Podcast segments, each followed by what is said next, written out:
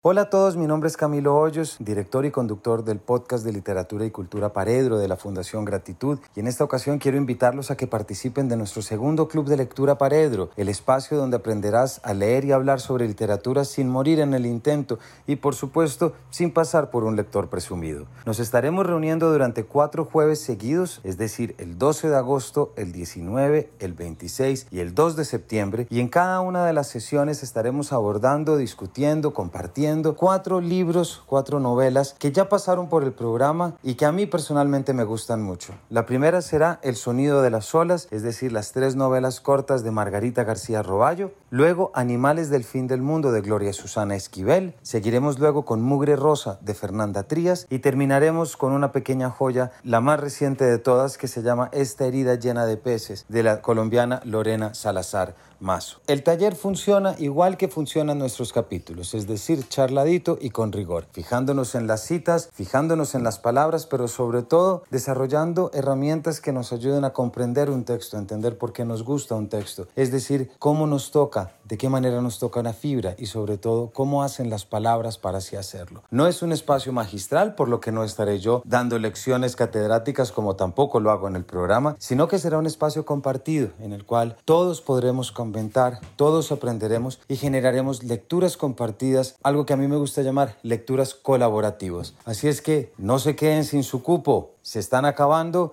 y estoy seguro que ustedes, nuestros oyentes, nuestros lectores y lectoras, no se van a querer quedar por fuera de estas cuatro fabulosas novelas de cuatro autoras que yo estoy seguro pasarán a la historia y sobre quienes estaremos hablando en los años venideros. Así que sin más ni menos, los esperamos. Muchas gracias.